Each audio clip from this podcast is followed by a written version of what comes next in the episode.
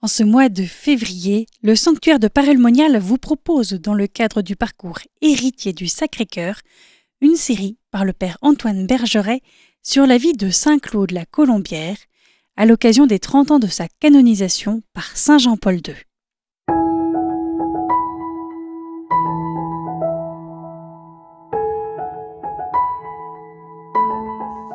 Bonjour chers frères et sœurs nous retrouvons. Donc nous avons quitté Parelmonial avec Claude, avec euh, Marguerite Marie qui avait un certain serment de cœur à son départ. Et avant de parler de la suite, c'est-à-dire de son séjour à Londres, de sa mission londonienne, je vais parler de la retraite qu'il va effectuer trois, trois, mois après son arrivée, parce que c'est l'endroit où il va faire mémoire de ce qu'il a vécu à Parelmonial. Et ça me semble très important donc de, faire cette mémoire, de, réaliser quelle a été l'expérience de Claude à Paris-Monial. C'est d'ailleurs pendant cette retraite qu'en fait, il prend la distance suffisante pour pouvoir euh, analyser et recueillir les fruits de ce séjour à Paris-Monial. Donc je le disais, donc trois mois après son arrivée à Londres, nous parlerons par la suite, hein, donc Claude fait une retraite. Il n'a pas eu le temps de la faire sa retraite annuelle à Paris-Monial, il était tellement occupé qu'il a dû sursoir, non sans en référer à ses supérieurs, que Claude fait toujours tout dans l'obéissance, mais on lui a accordé. Et donc, euh, dès qu'il le peut, c'est-à-dire trois mois après son arrivée, il fait cette retraite. Et donc voilà, euh, ce qui est intéressant, c'est que dès le départ, donc ce premier jour de retraite, donc une retraite de huit jours, hein, voilà ce qu'il écrit lui-même je me trouve présentement dans une disposition tout opposée à celle où j'étais il y a deux ans.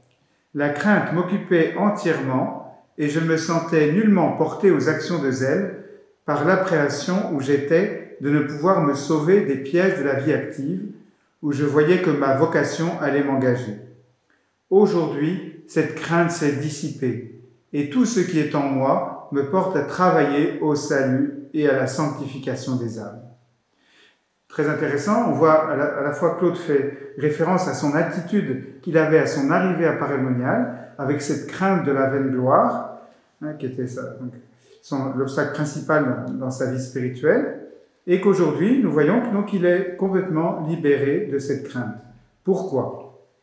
Alors, il poursuit, il me semble que la cause pourquoi je suis dans cette disposition, c'est que je ne me sens plus tant de passion pour la vaine gloire c'est un miracle que Dieu seul pouvait faire en moi.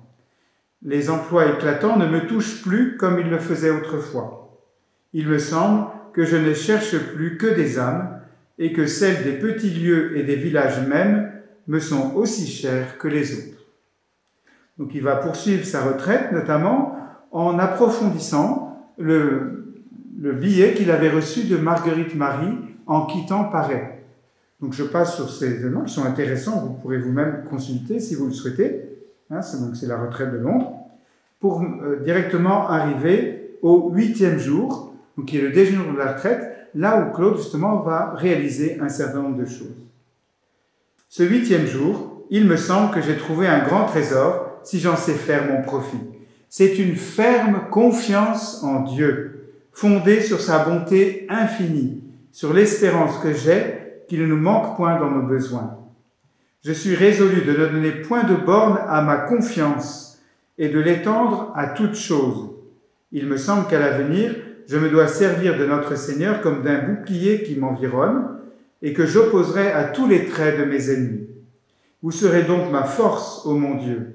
Vous serez mon guide, mon directeur, mon conseil, ma patience, ma science, ma paix, ma justice et ma prudence.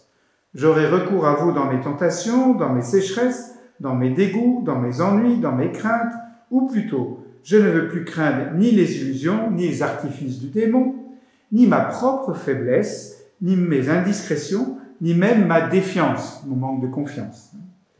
Car vous devez être ma force dans toutes mes croix, vous me promettez que vous le serez à proportion de ma confiance, et ce qui est admirable, ô mon Dieu, c'est qu'à même temps que vous mettez cette condition, il me semble que vous me donnez cette confiance.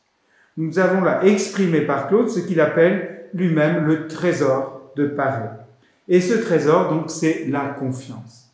Et cette confiance, elle est fondée, elle est enracinée dans ce qu'il appelle la bonté de Dieu, c'est-à-dire dans l'amour de Dieu. Alors il poursuit cette retraite notamment en, en notant par écrit justement ce qu'il a reçu de Marguerite Marie.